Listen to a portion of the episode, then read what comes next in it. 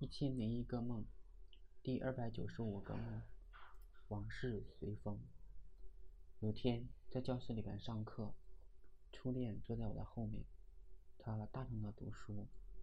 我想他肯定是想吸引我的注意，让我看他，所以我不理他。后来，他终于按耐不住，用手拍我的肩膀。我仍然置之不理。他可能觉得没有意思，就偃旗息鼓了。我想，大家都结婚了，还能怎么样？回不到从前了。我跟班上的另外一个女同学聊得很来，她经常来问我的问题，我也是有问必答。我觉得这女同学不错，只是后来她说了一句初恋说过的话，我一下子愣住了。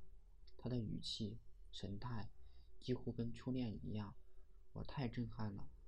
难道他是初恋的暗探，或者是他们是同一个人，又或者女人都这样？我傻傻分不清楚，含糊应付了几句，暗想不能太坦白了。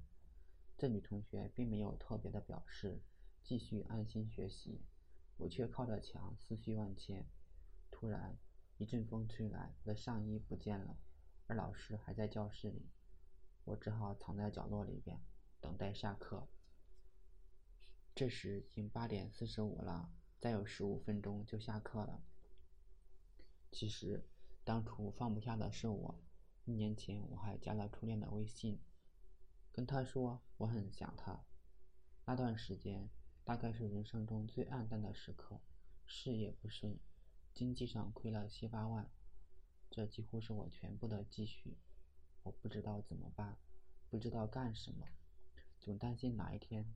自己突然死了，空留许多遗憾，很多想说的话没有说出口，想做的事情没有做。那时候疯狂的想家，疯狂的想他。我甚至真打算回家去上坟，去姥爷、舅舅、奶奶、姑姑的坟前哭一场，告诉他们我想他们。